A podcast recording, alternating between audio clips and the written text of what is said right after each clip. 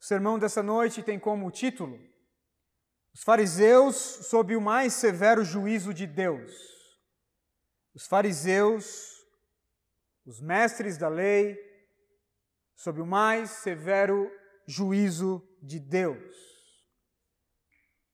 Mateus capítulo de número 23, a partir do verso 13 até o verso de número 39. Ai de vocês, mestres da lei e fariseus, hipócritas. Vocês fecham o reino dos céus diante dos homens. Vocês mesmos não entram, nem deixam entrar aqueles que gostariam de fazer. Ai de vocês, mestres da lei e fariseus, hipócritas. Vocês devoram as casas das viúvas e, para disfarçar, fazem longas orações. Por isso serão castigados mais severamente. Ai de vocês, mestres da lei, fariseus, hipócritas, porque percorrem terra e mar para fazer um convertido, e quando conseguem, vocês o tornam duas vezes mais filhos do inferno do que vocês. Ai de, vo ai de vocês, guias cegos, pois dizem: se alguém jurar pelo santuário, isso nada significa, mas se alguém jurar pelo ouro do santuário, está obrigado por seu juramento. Cegos insensatos.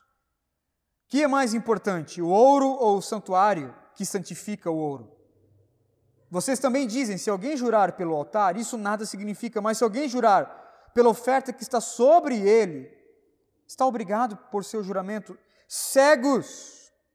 Que é mais importante, a oferta ou o altar que santifica a oferta?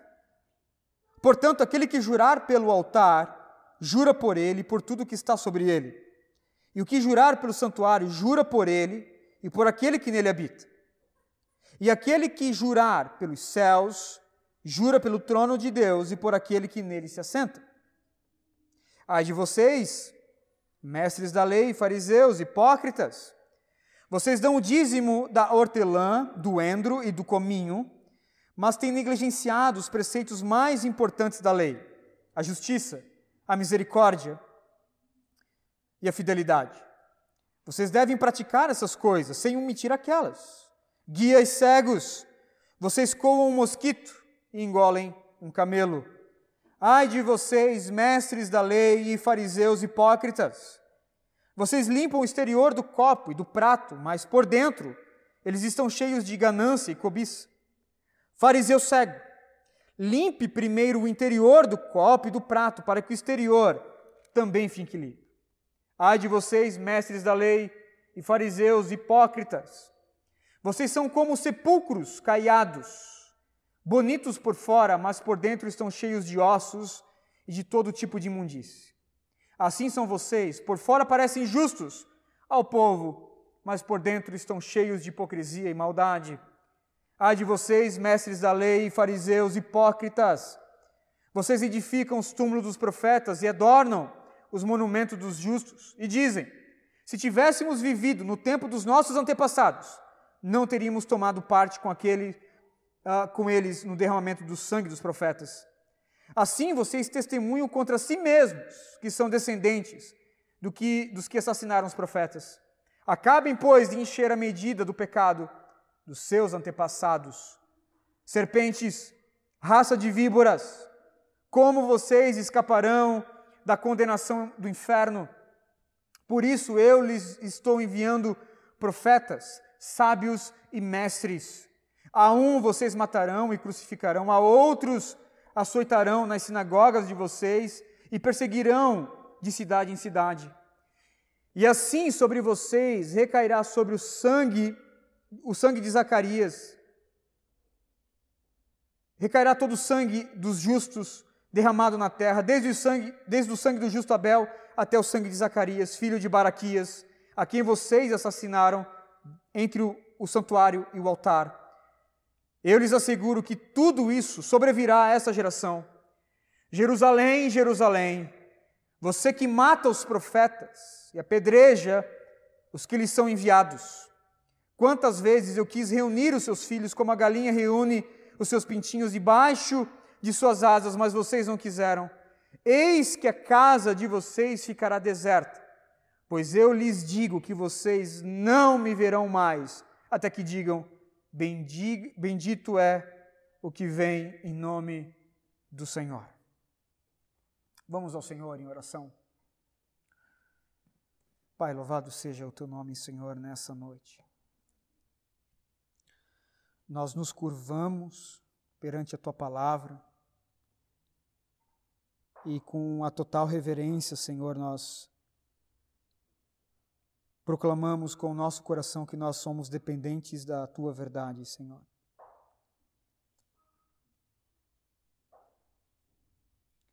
O teu filho Cristo Jesus nos disse que a tua palavra é a verdade e por ela nós somos santificados. Então, Deus, faz isso nessa noite para a glória do teu nome. Ajuda-nos, ó Deus, a compreender esse texto. Ajuda-nos, Senhor Deus, a olhar para essas verdades e compreender essas verdades aqui para a glória do teu nome. Não permita que eu venha passar alguma impressão errada acerca de ti, Senhor, nem da tua palavra, do teu evangelho. Mas permita-me, Senhor, a pregar a tua verdade para a glória do teu nome e para a nossa alegria. É assim que nós oramos, dizendo amém e amém. Gabriel, pega para mim, para mim, por favor, um copo copo d'água. Irmãos, nós ainda estamos no último sermão público de Jesus. Nós estamos na semana da paixão, provavelmente na quarta-feira.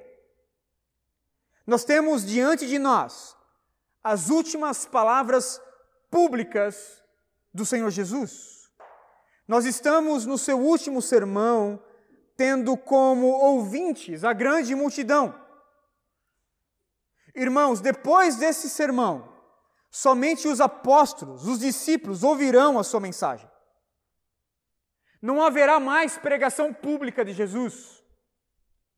Não haverá mais oportunidades públicas de ouvir o Evangelho e responder com fé à mensagem do Evangelho sendo pregada pela boca de Jesus. É o último sermão público de Jesus. Quando nós chegamos no sermão do capítulo 24, do próximo capítulo, é um sermão direcionado aos discípulos somente. E como nós vimos, irmãos, nos versos 1 a 7 do capítulo 23, Cristo orientou o povo sobre os falsos líderes religiosos em Israel. Nos versos 8 a 12, Cristo advertiu os discípulos para não imitar a conduta e a vida dos fariseus e mestres da lei. Hoje, então, nós veremos a continuidade, irmãos, desse mesmo sermão, que praticamente é dividido, a mensagem de hoje, em dois blocos.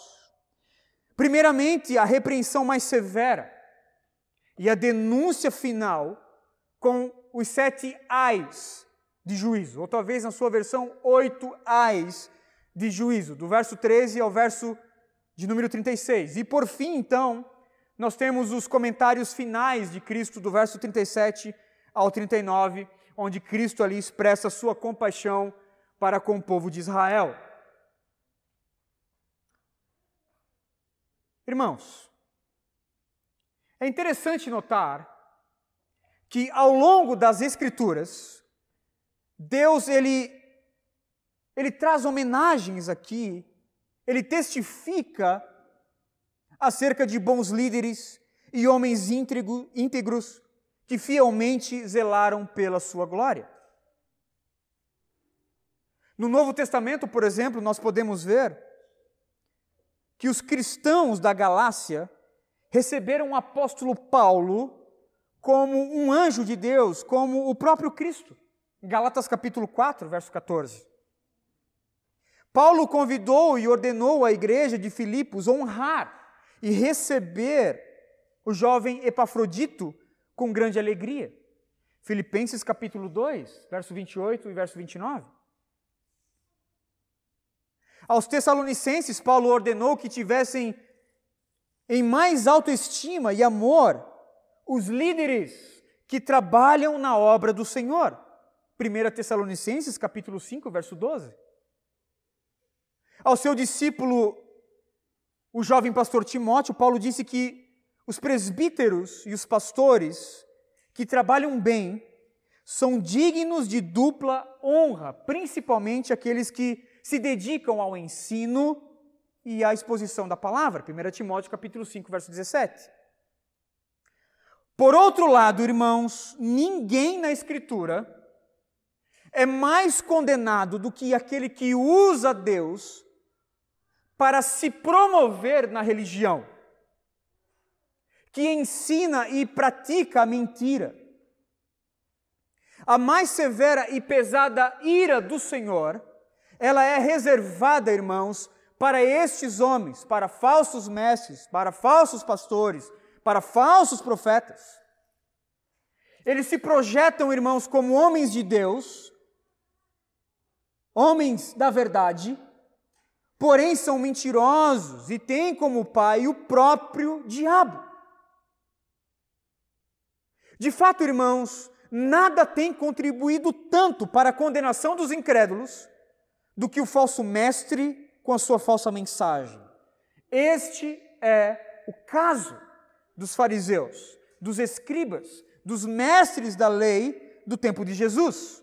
E como nós vimos aqui na leitura da palavra, Cristo está irado com eles. Cristo está irado com esses homens, irmãos. E a pergunta é: por que Cristo está irado com eles? Porque sobre eles está mais pesada a ira de Deus. E o texto então nos responde: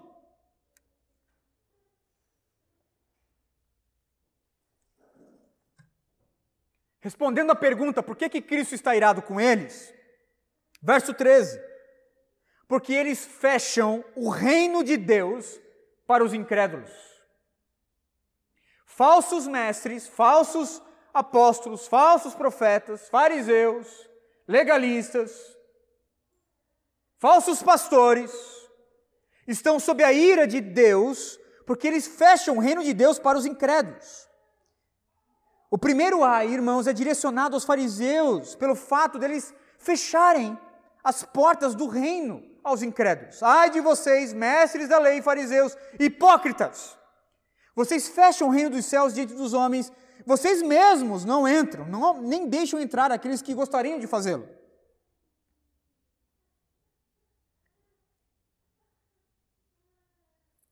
Jesus começa a dar então a sua repreensão. E como ele faz isso? Primeiramente afirmando que os mestres da lei, falsos mestres, legalistas, fariseus, estão fazendo exatamente o contrário daquilo que eles dizem fazer, daquilo que eles postulam fazer. Os fariseus se achavam guardiões, irmãos, dos oráculos de Deus, aqueles que poderiam abrir o reino, fechar o reino. Eles tinham pensavam que estavam sob a cadeira de Moisés, sucessores de Moisés. Mas Jesus claramente disse que, na verdade, eles fecham as portas do reino para pessoas e nem mesmo eles vão entrar no reino de Deus, no reino dos céus. E aqui dificilmente, irmãos, haveria uma acusação mais mordaz que Jesus pudesse fazer contra pessoas que afirmavam guiar outros, na verdade. Eles são mentirosos. Eles não entram e também não permitem que outros venham entrar. Veja que a denúncia aqui ela é feita pela, pelo prisma da agência humana, da responsabilidade humana. Tanto os falsos mestres, irmãos, como os incrédulos são denotados aqui como responsáveis por não entrar no reino dos céus. O texto vai dizer que os incrédulos não entram no reino de Deus por influência das mentiras desses falsos mestres. E o texto vai dizer também que eles desejavam fazê-lo, desejavam entrar. Como explicar isso, irmãos? Qual é a resposta teológica aqui?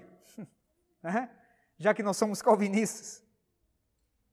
Obviamente, irmãos, que o texto, de maneira alguma, quer dizer que os fariseus são mais fortes do que a graça irresistível de Deus, que eles são mais fortes do que os decretos de Deus, de maneira alguma. O texto quer dizer que não basta, irmãos, desejar entrar no reino de Deus, entrar no reino dos céus. É preciso entrar dentro da maneira bíblica. Eles queriam entrar no reino dos céus, mas pelos caminhos dos fardos pesados do legalismo. E nesse sentido, não basta querer entrar, é necessário poder entrar no reino dos céus, ter a validação para entrar. E obviamente que nós sabemos que aqueles que entrarão, entrarão tão somente resguardados na graça de Cristo Jesus. Não há como entrar no reino dos céus como eles desejavam, sob o fardo da lei. Isso é impossível, irmãos, segundo as Escrituras. Segundo, Cristo está irado com esses homens porque eles eram consumistas. Eles eram consumistas, mero consumistas. Verso 14: Ai de vocês, mestres da lei, fariseus hipócritas! Vocês devoram as casas das viúvas para disfarçar e, e fazem longas orações, por isso serão castigados mais severamente. Veja, talvez no, no, na sua versão, esse, esse verso 14, ele não está presente. Talvez na sua versão esse verso não está presente. Na verdade, na, nos manuscritos, irmãos, mais antigos, os irmãos sabem que nós temos vários papiros, vários pergaminhos nos manuscritos mais antigos, este verso ele não aparece. Contudo, há outros pergaminhos, há outros manuscritos que ele aparece, inclusive, irmãos, ele aparece em Marcos capítulo 12, verso 40, em todos os pergaminhos, em todos os manuscritos. Por isso, eu desejo então expor como se tivesse escrito no, no original, ok? O que quer dizer o verso 14? Além de fechar a porta do reino para si mesmos e para outros, eles também eram parasitas da vida alheia. Eles são religiosamente consumidores. Eles são sanguessugas dos menos favorecidos. Irmãos, esses homens são inescrupulosos, gananciosos. Eles se retiravam para a casa das viúvas, incautas, ingênuas gastavam horas ali orando ao Senhor na casa das viúvas para no fim extorquí-las, irmãos.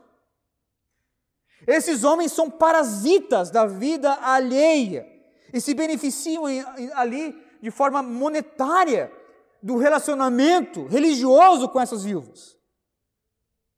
Estavam roubando o legado que o marido havia deixado e pior, tudo isso em nome de Deus. Diz Jesus: para vocês, parasitas, para vocês, hipócritas, para vocês, consumistas, sanguessugas, o castigo será mais severo, o castigo será pior. Terceiro, irmãos, porque a ira de Deus está sobre esses, sobre esses homens, porque eles fazem do incrédulo duas vezes mais filho do inferno. Não bastava o incrédulo ser uma, uma vez, né? Uma, uma, uma vez somente filho do inferno. Os fariseus fazem duas vezes eles filhos do inferno. Eles buscavam incrédulos fora dos limites de Israel, nas nações. Traziam essas pessoas para dentro da nação faziam dessas pessoas prosélitos, mas duas vezes filhos do inferno. Diz o texto que eles andavam terra e mar, caminhavam, navegavam, contudo, para fazer dessas pessoas duplamente condenadas. Por que, irmãos? Eles não convertiam essas pessoas pela graça do Senhor. Eles não convertiam essas pessoas nem mesmo para os preceitos justos da lei. Eles convertiam essas pessoas para o legalismo, para o farisaísmo. Eles não eram alcançados pela graça de um Deus benevolente, misericordioso, mas por uma religião legalista, fundamentada ali em regrinhas de um Deus que aceita barganhas. E aí eu concordo com Warren Wisby, comentarista bíblico, que diz: um prosélito é alguém que se converte a uma causa.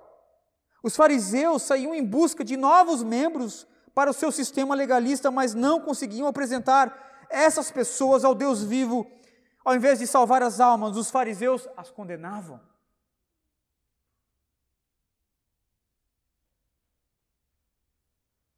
Quarta razão, irmãos, porque a ira de Deus está sobre esses homens.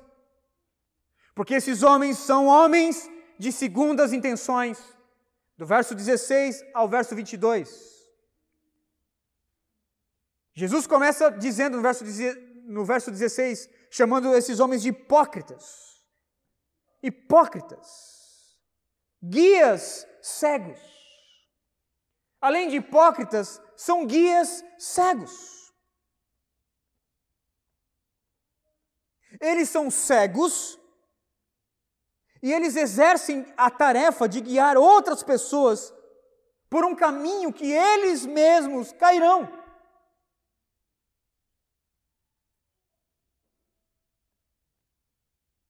E por que, segundo o texto, irmãos, eles são cegos? Por que esses homens são cegos? Porque não conseguiam ver o verdadeiro valor da vida. Eles juravam, irmãos, por coisas menores em valor, simplesmente para ter as suas ambições ali infladas. Perceba que as prioridades desses homens não estão em ordem. Eles estão confusos aqui com relação ao valor de, de, de, determinadas coisas. O texto vai dizer: ai de vocês, guias cegos, pois dizem: se alguém jurar pelo santuário, isso nada significa. Mas se alguém jurar pelo ouro do santuário, está obrigado por seu juramento. Diz Jesus: cegos insensatos. O que é mais importante, o ouro ou o santuário que santifica o ouro? Eles diziam: Jurar pelo altar nada significa, mas se jurar pela oferta, significa. Ora, o que é maior? A oferta ou o altar que santifica a oferta? Irmãos, os juramentos era algo bem comum dentro do povo hebreu. Inclusive, a Escritura, a Bíblia, prescreve a forma que nós devemos fazer os nossos votos, os nossos juramentos. Por, por exemplo, Levítico capítulo 19, verso 12. Não jureis falso pelo, pelo, meu, pelo meu nome, pois profanarei, profanareis o nome do vosso Deus. Quando o homem fizer voto ao Senhor ou um juramento que obrigar a algum compromisso, não poderá quebrar a sua palavra, mas terá que cumprir tudo o que disse. Número capítulos, Números capítulo 30, verso 2. Deuteronômio, capítulo 23, verso 21. Quando fizeres algum voto ao Senhor teu Deus, não demores em cumpri-lo. Portanto, os votos, os juramentos, era algo bem comum dentro do povo judeu. Todavia, irmãos, os, os fariseus, escribas, esses mestres aqui, falsos mestres, eles dicotomizaram os votos. Eles separaram os votos por categorias, como se certos juramentos fossem mais pesados do que outros. Por exemplo, eles ensinavam que o juramento pelo santuário não tinha valor algum, enquanto que pelo ouro tinha.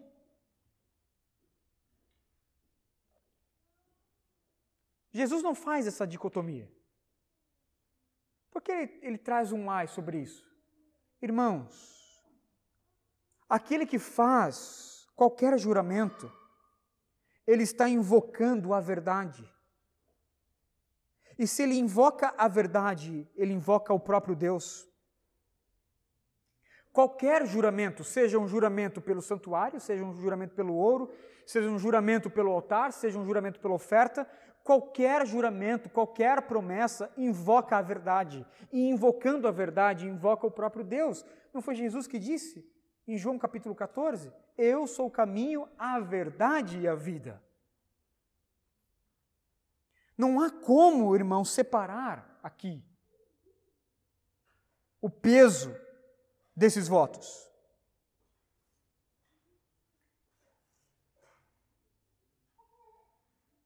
Por que, que eles fazem isso? Veja que eles fazem pelo ouro. Eles estão pensando no ouro, eles estão pensando de que aquela pessoa vai, vai ter que se comprometer com aquela oferta, com aquele ouro que ela está ali depositando, ofertando ao templo. Esses homens eram homens de segunda, segundas intenções. Havia segundas intenções no coração, nos corações desses fariseus, irmãos, quando dicotomizavam então os juramentos. Quinto, porque a ira de Deus está sobre esses homens, porque lhes falta a percepção do que é mais importante. Praticamente é o pecado, né? que foi exposto agora, onde eles não conseguiam ter a percepção do valor ali dos juramentos. Os fariseus, irmãos, e os escribas, eles compartilham de uma característica comum.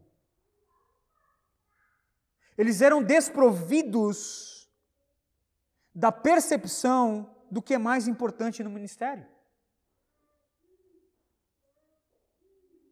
Lhes faltava o senso de compreender que há coisas mais importantes do que outras. Por exemplo, ai de vocês, mestres da lei e fariseus, hipócritas! Vocês dão o dízimo da hortelã, do endro e do cominho, ok? Mas vocês têm negligenciado os preceitos mais importantes da lei, justiça, misericórdia e a fidelidade. Vocês devem fazer essas coisas sem omitir aquelas. Irmãos, o dízimo dos grãos é algo bíblico para a nação de Israel. Deuteronômio capítulo 14, do verso 22 ao 29, por exemplo, você vai ter ali a instrução do dízimo dos grãos, do dízimo da vinha, do dízimo do óleo. Contudo, o que nós podemos ver aqui é que esses homens, eles estavam negligenciando verdades maiores para se ocupar com as menores.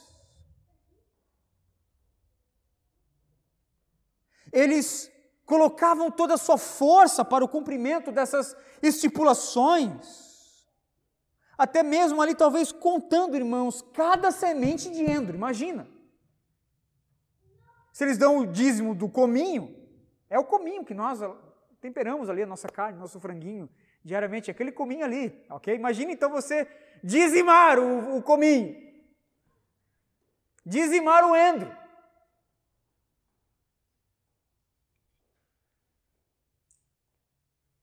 Eles eram muito disciplinados com esse dízimo dos grãos, ok? Não somente faziam isso, como também exortavam, encorajavam os outros a fazer. Mas por um outro lado, irmãos, eles estavam negligenciando a justiça, a misericórdia e a fidelidade.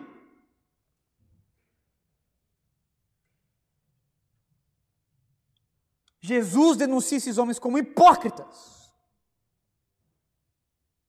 Hipócritas na falta do cumprimento dos princípios mais elementares da lei. Se ocupavam ali com o secundário, com o exterior, enquanto que os elementos primários e interiores eram completamente omitidos. Jesus vai dizer no verso 24: guias cegos, vocês comam mosquitos, mas comem um camelo. O que, que é isso? Coar um mosquito e né, engolir um camelo, comer um camelo, irmãos. O mosquito era o menor animal impuro.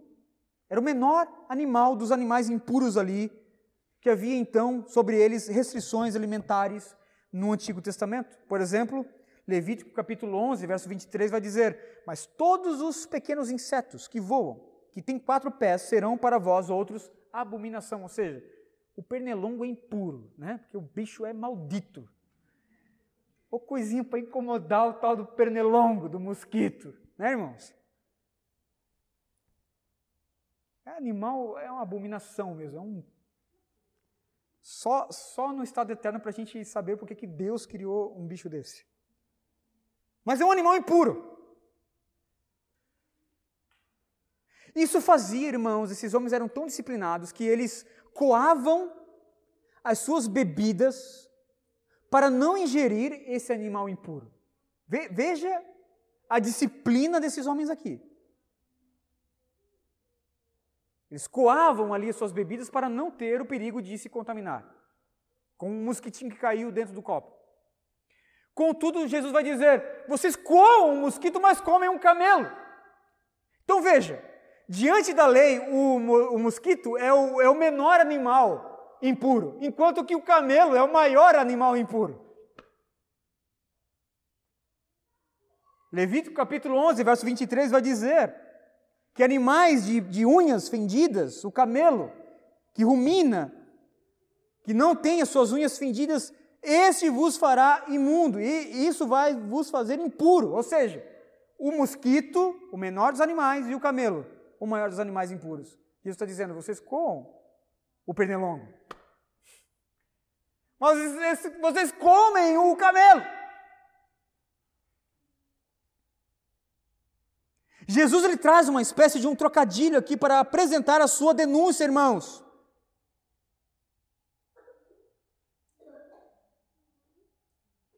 Coar religiosamente um mosquito não faz diferença alguma quando se está comendo um camelo. O dízimo de temperos era observado enquanto lhes faltava a justiça, a misericórdia a fidelidade. Por dentro, o estômago deles está enorme. Há um camelo lá dentro, impuro, imundo, enquanto eles estão preocupados com o endro, com o cominho e com a hortelã, com o dízimo de tempero. Sexto, irmãos, por que, que Deus está irado com esses homens? Porque eles são religiosamente hipócritas. Verso 25 a 27. A palavra que Jesus usa aqui é hipócrites. Palavra usada por um ator.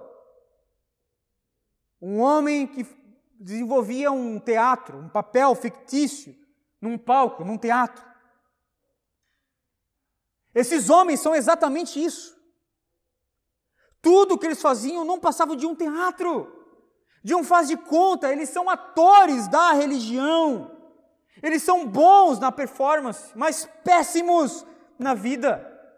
Segundo Jesus, esses homens são hipócritas, porque limpam o exterior do copo e do prato, mas por dentro eles estão cheios de ganância e cobiça. O que nós temos aqui, irmãos? De uma forma religiosa, eles limpavam ali o prato por fora, o copo limpava por fora, Jesus diz, mas dentro tem, tem sujeira. Ou seja, aquilo que eles colocavam no prato, aquilo que eles colocavam no copo, era fruto de ganância, era fruto de extorsão, era fruto de ameaça, era produto de ganância.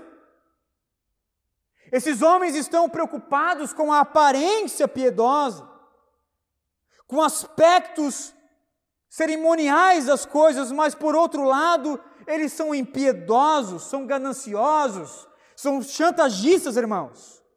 E Jesus continua dizendo: fariseu cego, limpe primeiro o interior do copo e do prato, para que o exterior também fique limpo. Ai de vocês, mestres da lei e fariseus hipócritas, vocês são como os sepulcros caiados, bonitos por fora, mas por dentro estão cheios de ossos e todo tipo de imundície. Assim são vocês.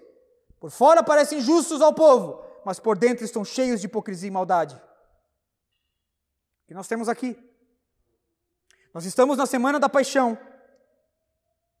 Nós estamos no período da festa da Páscoa em Jerusalém.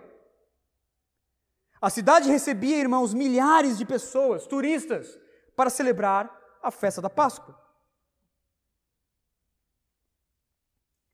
Umas poucas semanas antes, toda a cidade se preparava então para receber os peregrinos. E essa preparação para receber os turistas, para receber os peregrinos, os viajantes que estavam ali para celebrar a Páscoa, irmãos, essa preparação também incluía, por exemplo, a limpeza dos túmulos, dos sepulcros que circuncidavam Jerusalém. Por exemplo, um viajante que talvez estava pela primeira vez em Jerusalém poderia né, encostar num túmulo, poderia cair dentro de um túmulo, encostar num cadáver, pisar numa lápide, e aí ficava então cerimonialmente impuro para celebrar a festa da Páscoa. Portanto, fazia parte da preparação ali da festa da Páscoa pintar com cal, pintar com cal os túmulos. Inclusive, os comentaristas vão dizer que Jerusalém até brilhava né, ali na festa da Páscoa por conta do, do, do sol que batia e refletia nesses túmulos que eram todos pintados de cal. Jesus está dizendo: vocês são esses túmulos. Vocês são sepulcros caiados, aparentemente limpos e puros por fora, mas por dentro são sujos, por dentro são impuros. Ora, irmãos, aos olhos do Senhor Deus, a pureza exterior a pureza de fora, ela deve ser produzida pela pureza interior. A pureza e o cerimonialismo exterior por si só não tem valor algum para o Senhor se o coração estiver sujo. O legalismo enganava o povo. Aos olhos da multidão eles pareciam justos, mas seus corações eram um poço de hipocrisia e de maldade. Sétima razão porque que Cristo está irado com esses homens. Cristo está irado com esses homens porque eles são assassinos de profetas. Do verso 28 ao 32. O último ai de Jesus agora é dirigido contra a falsa veneração desses homens, uma veneração fingida que os escribas, que os fariseus demonstravam pela memória dos profetas. Eles se colocavam como verdadeiros admiradores dos antigos profetas. Contudo, irmãos, todavia eles não aguentavam um minuto aqui sequer das, das palavras dos, dos profetas. Eles não aguentariam a palavra, por exemplo, de Isaías, de Ezequiel, de Jeremias.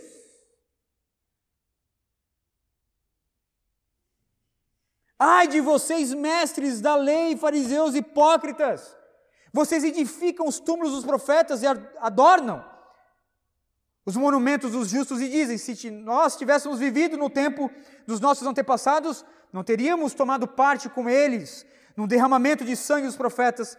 Assim vocês testemunham contra si mesmos que são descendentes dos que assassinaram os profetas. Acabem, pois, de encher a medida do pecado dos seus antepassados. E eles vão fazer isso. Eles vão encher a medida do pecado dos seus pais. Quando? Na sexta-feira da paixão. Matando o profeta com um P maiúsculo, Cristo Jesus. O profeta dos céus. Jesus diz que eles são filhos de assassinos. São descendentes daqueles que mataram os profetas, irmãos.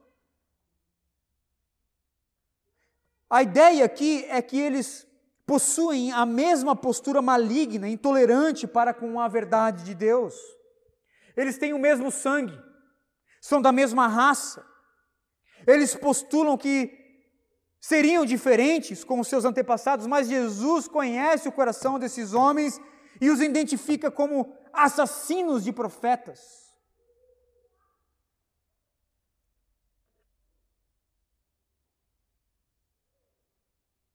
Oitava razão, porque Cristo está irado com esses homens, porque eles são víboras, eles são cobras perigosas, são víboras obstinadas. Do verso 34 ao 36, nós temos aqui o clímax da denúncia. Serpentes, raça de víboras, como vocês escaparão da condenação ao inferno? Por isso eu lhes estou enviando profeta, os profetas, sábios e mestres. A um vocês matarão e crucificarão, a outros açoitarão nas sinagogas de vocês e perseguirão de cidade em cidade. E assim sobre vocês recairá todo o sangue do justo Abel, até o sangue de Zacarias, filho de Baraquias, a quem vocês assassinaram entre o santuário e o altar. Eu lhes asseguro que tudo isso sobrevirá a essa geração.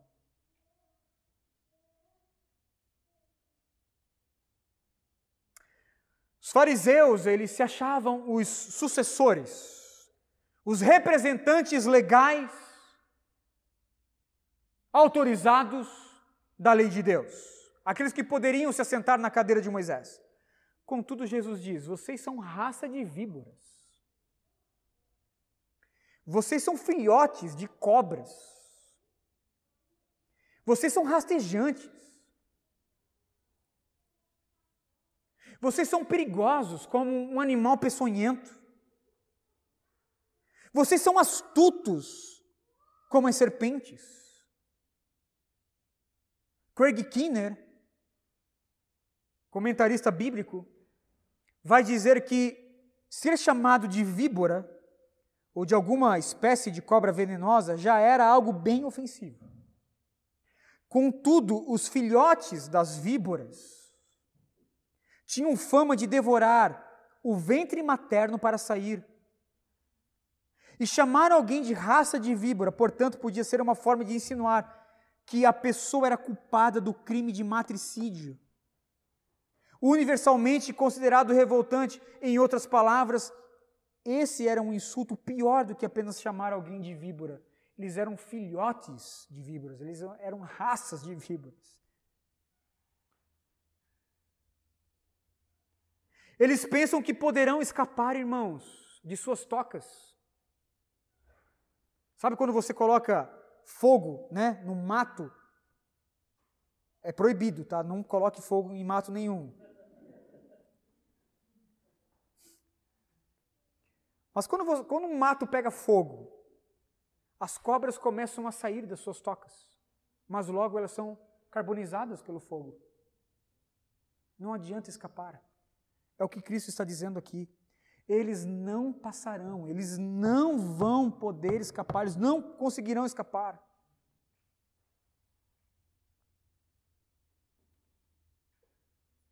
Não poderão fugir da condenação ao inferno. Não somente mataram os profetas que vieram antes deles, irmãos, como também vão matar Jesus e ainda matarão outros nas próximas quatro décadas, até a queda de Jerusalém no ano 70. Cristo está dizendo: Eu vou enviar os meus mensageiros, eu vou enviar os meus profetas, sábios, os meus arautos,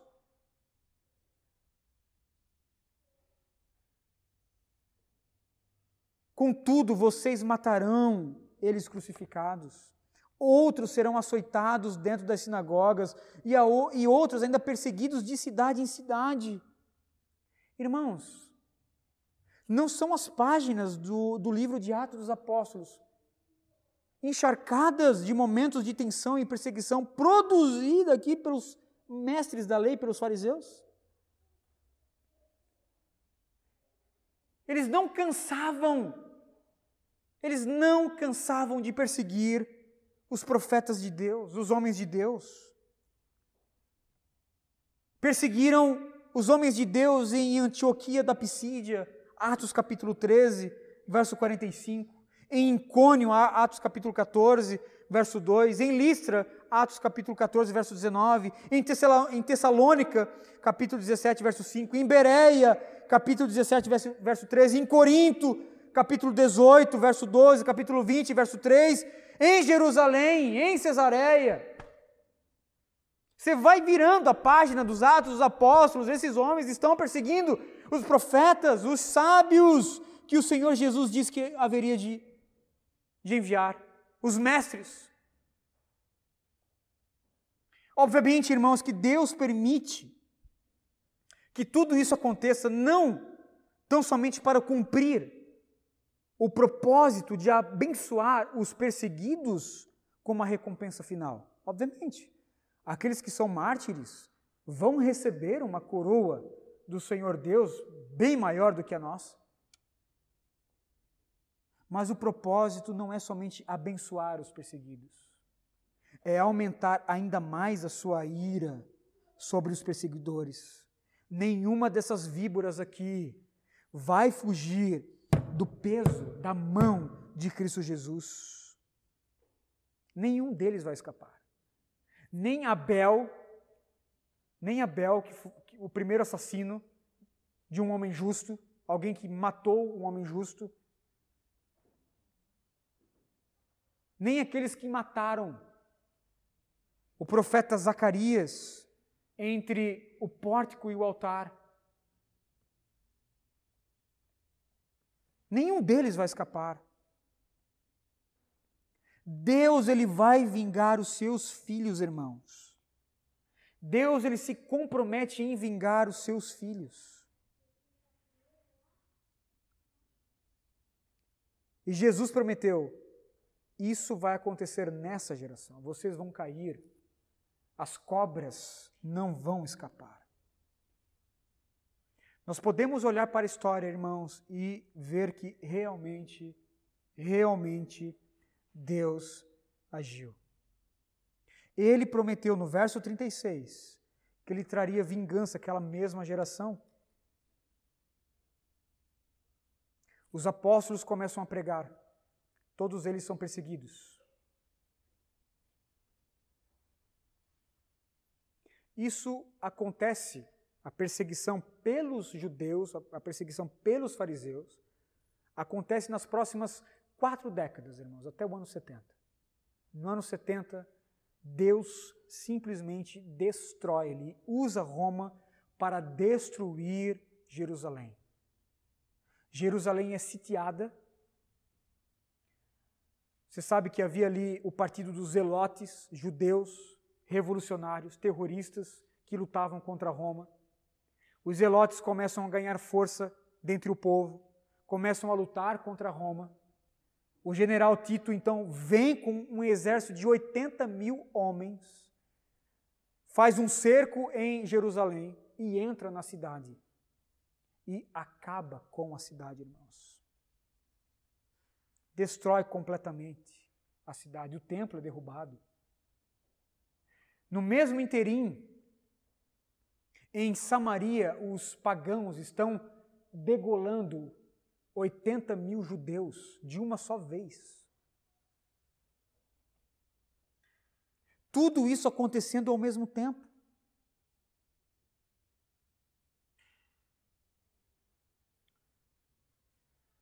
O que nós podemos ver, irmãos, na história do povo judeu é uma perseguição a este povo.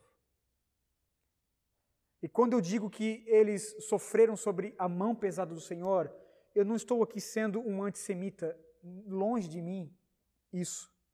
Inclusive, Israel precisa ser resguardado, precisa ser preservado, a nação de Israel, os judeus, como um povo, como uma nação. Eu estive no Museu do Holocausto. Irmãos, ali é ira de Deus. Toda a história dos judeus, as cruzadas, nós olhamos para as cruzadas e achamos que somente os muçulmanos morreram. Irmãos, na primeira cruzada, judeus foram exterminados a rodo. Foram expulsos de muitas nações. Foram perseguidos, ainda são perseguidos em muitas nações. Só na Primeira e na Segunda Guerra Mundial morreram aí praticamente 20 milhões de judeus.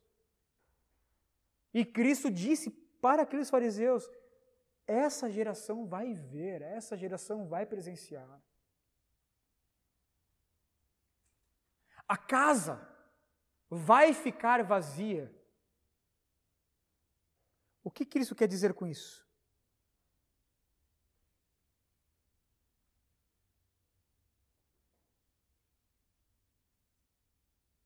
Deus estaria rebaixando a nação de Israel como qualquer outra nação. Paulo vai depois fazer o tratado teológico disso, em Romanos. Do capítulo, praticamente do capítulo 1 até o capítulo número 11, é o tratado teológico, como é que Deus rebaixou a nação de Israel, como qualquer outra nação, para salvar todos aqueles que creem em Cristo Jesus. Mas ele ele faz isso. E aí nós temos um lamento, irmãos. Porque veja, talvez você pense assim, Jesus está irado com esses homens. Sim, Jesus está irado. Jesus está bravo com esses homens, muito. Mas não há um sorriso no rosto de Jesus. Ele não fala sobre o juízo eterno sem estar com seus olhos encharcados de lágrimas. É assim que ele termina o sermão, chorando. Lamentando pela cidade. Ele era judeu, está falando da sua própria casa. Jerusalém, Jerusalém!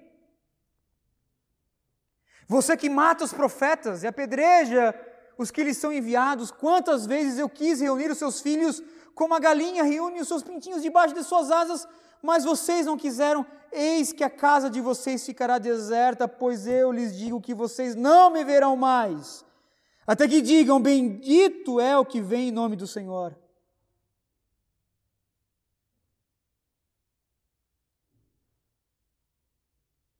A acusação de Jesus, a denúncia de Jesus aqui, não é motivo para alegria.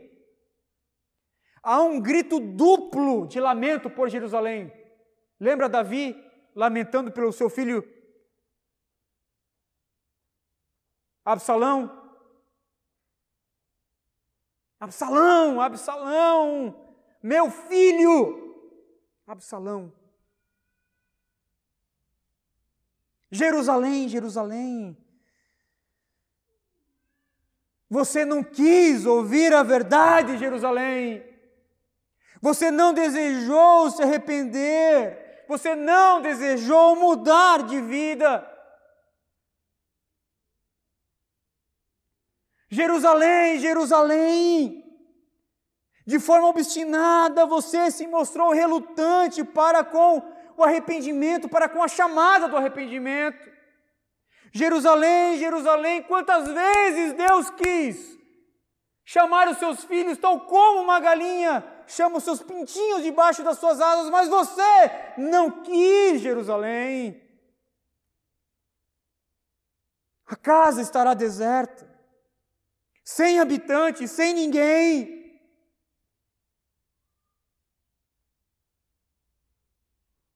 E isso vai acontecer, irmãos.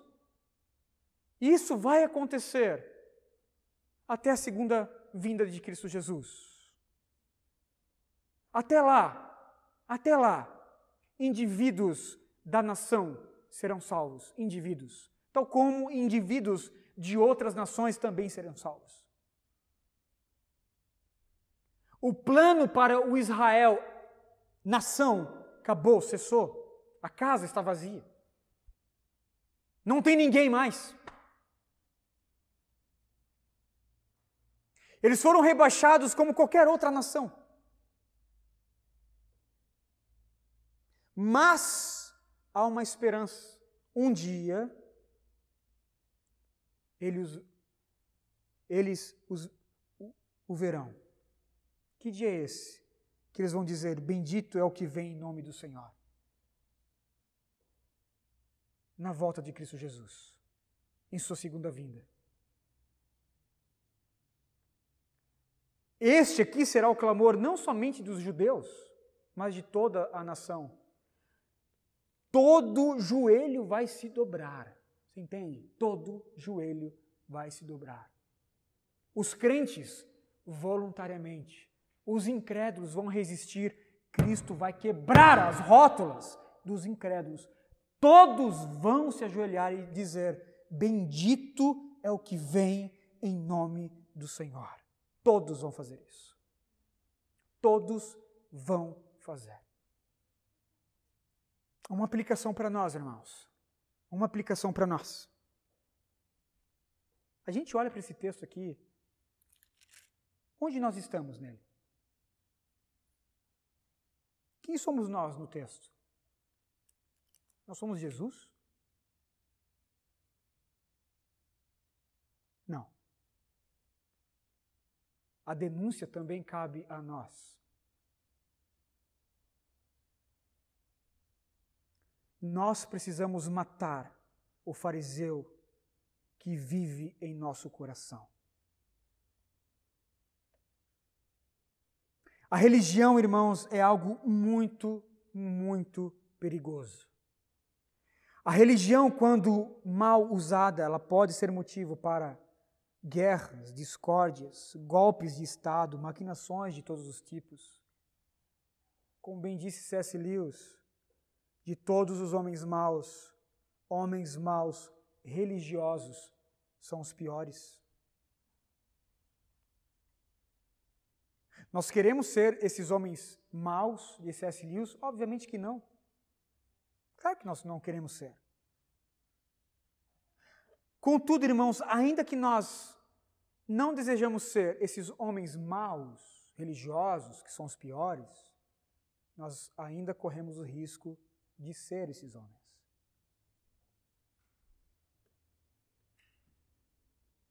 Ainda há um processo dentro de nós que luta contra a velha natureza. Ainda somos orgulhosos, ainda somos soberbos, ainda nós não conseguimos, nesse estado agora, por conta do pecado que ainda vive em nós e cerca as nossas vidas, nós ainda nós não conseguimos reconhecer completamente a nossa fraqueza e não nos entregamos completamente ao senhorio de Cristo. Por isso, todos nós estamos no processo da santificação. Nós lutamos constantemente contra as tendências da nossa carne e as imposições do mundo. Nós somos orgulhosos. Obviamente que nós não somos tão orgulhosos como antes da salvação, mas nós ainda não somos, estamos muito longe daquilo que nós deveríamos ser depois da salvação, depois da conversão. Não se engane, há um fariseu aí dentro do seu coração. Há um fariseu dentro do meu coração. E nós precisamos matá-lo nós precisamos sufocá-lo. Ainda que nós não usemos, irmãos, roupas típicas de um fariseu, ainda que nós não utilizemos aí um filactério né, na nossa fronte ou no, no braço direito,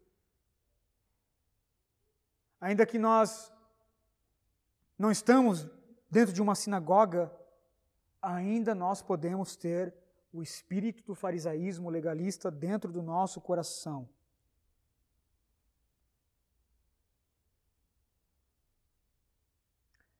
Jesus lembra ao nosso coração hoje: o farisaísmo é muito bom na maquiagem. Ele é bom na maquiagem. Ele é mestre do disfarce.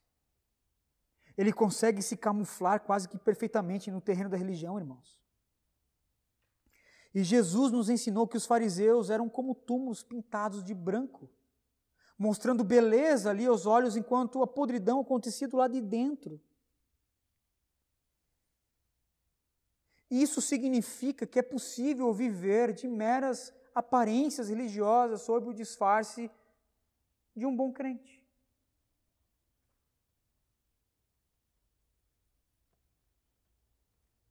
Está aí, ó. Essa semana agora, né? Que semana para o cenário evangélico do Brasil. Não é verdade?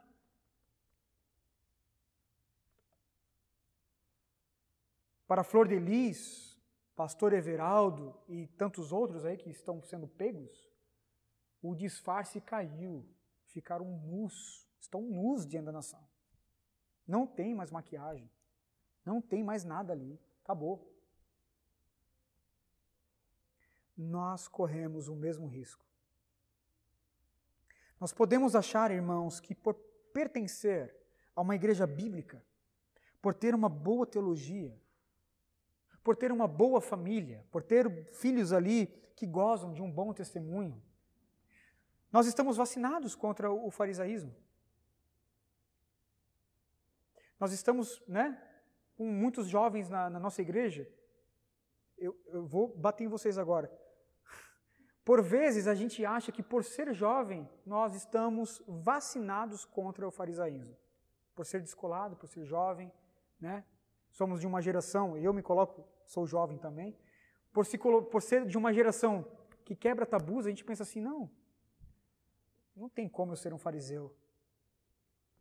Farisaísmo não respeita idade. Farisaísmo não respeita gênero. Farisaísmo não respeita classe social. Farisaísmo não respeita boa teologia. Só uma coisa, irmãos, que destrona, destrona o espírito farisaico. A graça do Senhor Deus. Qual é o remédio para o nosso coração? Se lançar na graça soberana de Cristo Jesus.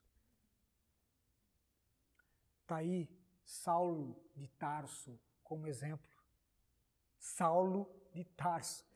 Irmãos, o homem mais improvável, a conversão mais improvável de todos os tempos se chama a conversão de Saulo da cidade de Tarso, o fariseu. O fariseu. E a esperança para mim e para você, que nós somos esses caras aqui, nós somos esses caras aqui. Talvez numa potência menor, talvez numa, numa categoria menor, mas nós estamos aqui. Se há esperança para Paulo, irmãos, há esperança para nós. Se houve esperança para Paulo, e ele teve que lutar contra esse espírito farisaico, talvez tentando ressuscitar todos os dias, há esperança para nós, hoje, em Cristo Jesus. Paulo vai dizer, mas tudo era, o que para mim era lucro. Eu era fariseu, eu era perseguidor da igreja, eu era judeu de judeu, hebreu de hebreu, da tribo de Benjamim, verdadeiro hebreu, quanto à lei irrepreensível. Quanto a mim, eu coloquei tudo isso como esterco, como lixo, como perda, comparado à suprema grandeza de Cristo Jesus. Mais do que isso, eu as considero como esterco para ganhar a Cristo Jesus, o meu Senhor,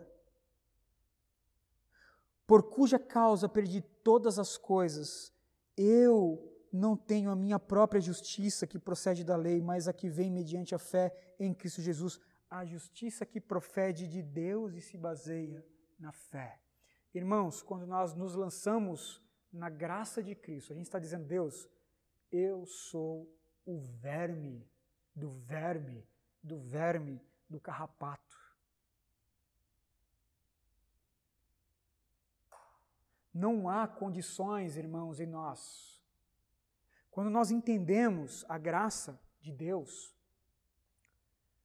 e nós nos lançamos nessa graça e nós começamos então a nos deleitar nessa graça, nós começamos a perceber, gente, como eu posso barganhar com Deus se este Deus não precisa de nada?